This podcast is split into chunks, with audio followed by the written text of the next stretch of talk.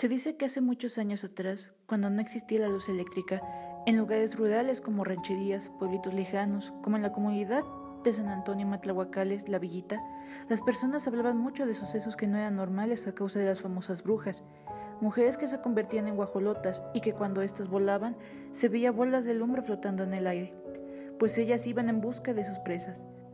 Se dice que los bebés que no estaban bautizados les chupaban la sangre hasta que quedaran sin vida. Con su lengua de hilo lograban absorber toda la sangre. Estas colocaban su lengua en el ombligo o en la boca de los niños. Las personas de la comunidad, al llegar la noche, decidían ya no salir de sus casas, ya que no sabían cuándo estas brujas llegaban. Estas personas cerraban puertas y ventanas con toda la seguridad posible.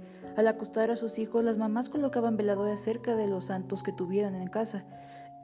Ellas hacían una oración y al terminar ponían cruces de ocotes, estacas y tijeras cruzadas, esto con el fin de usarlo como protección. Se dice que las brujas se ponían patas de guajolote para poder moverse fácilmente, con el propósito de poder colocarse en los techos de las casas. Ellas atacaban a los bebés cuando las madres se descuidaban y por más ruido que hicieran, éstas nunca despertarían.